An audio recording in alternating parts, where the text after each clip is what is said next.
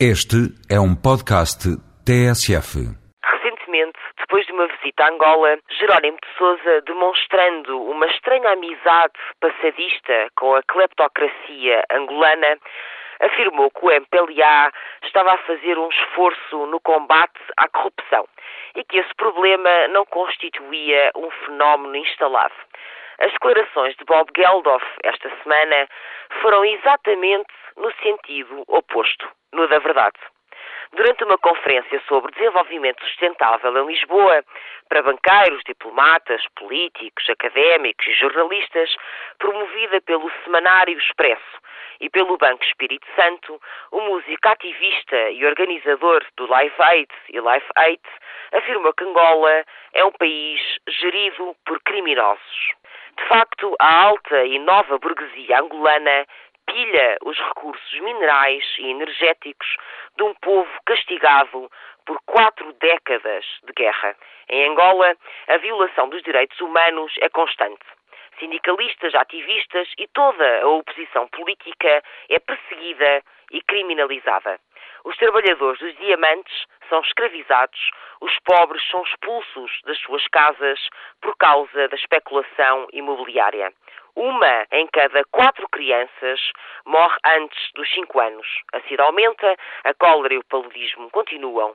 E apesar do PIB crescer ao ritmo alucinante de 18%, o desemprego ronda os 80% e Angola é o 12 país mais pobre do mundo. De qualquer forma, o facto de todos condenarem as declarações de Geldof só mostra como ele colocou o dedo na ferida. O BES, defraudado nas suas expectativas de beneficiar com um evento politicamente correto, demarcou-se das palavras do músico através de um comunicado onde se afirma que o banco não se identifica com essas afirmações injuriosas. O Jornal de Angola também já se pronunciou num texto que revela bem a natureza do regime angolano, insultando, anónima e buçalmente, tudo e todos, do BES a Balsemão. Geldof é descrito como um mero comediante ignorante que se embala nos seus próprios vômitos. É assim, o governo de Angola não admite nenhuma exposição pública dos esquemas de corrupção que enriquecem grupos como o BES à custa da opressão do povo de um país que facilmente poderia ser dos mais ricos do mundo. Até seria natural que manifestassem indignação, mas a forma rasteira como tratam o sucedido, chegando a considerar medidas legais contra Geldof, não é aceitável. Em democracia existe liberdade de expressão e os relatórios internacionais mostram que Angola é efetivamente um país corrupto.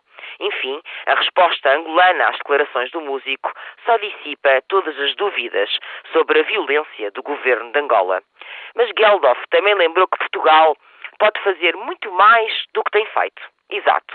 E esse mais não é a estratégia do governo de Sócrates, que se limita a promover os interesses das empresas portuguesas em Angola, sob o argumento que o desenvolvimento económico contribui para a democratização. Aliás, perante as declarações de Geldof, Portugal teria uma excelente oportunidade para enfatizar o combate à corrupção e a questão dos direitos humanos. Mas não, foi só silêncio.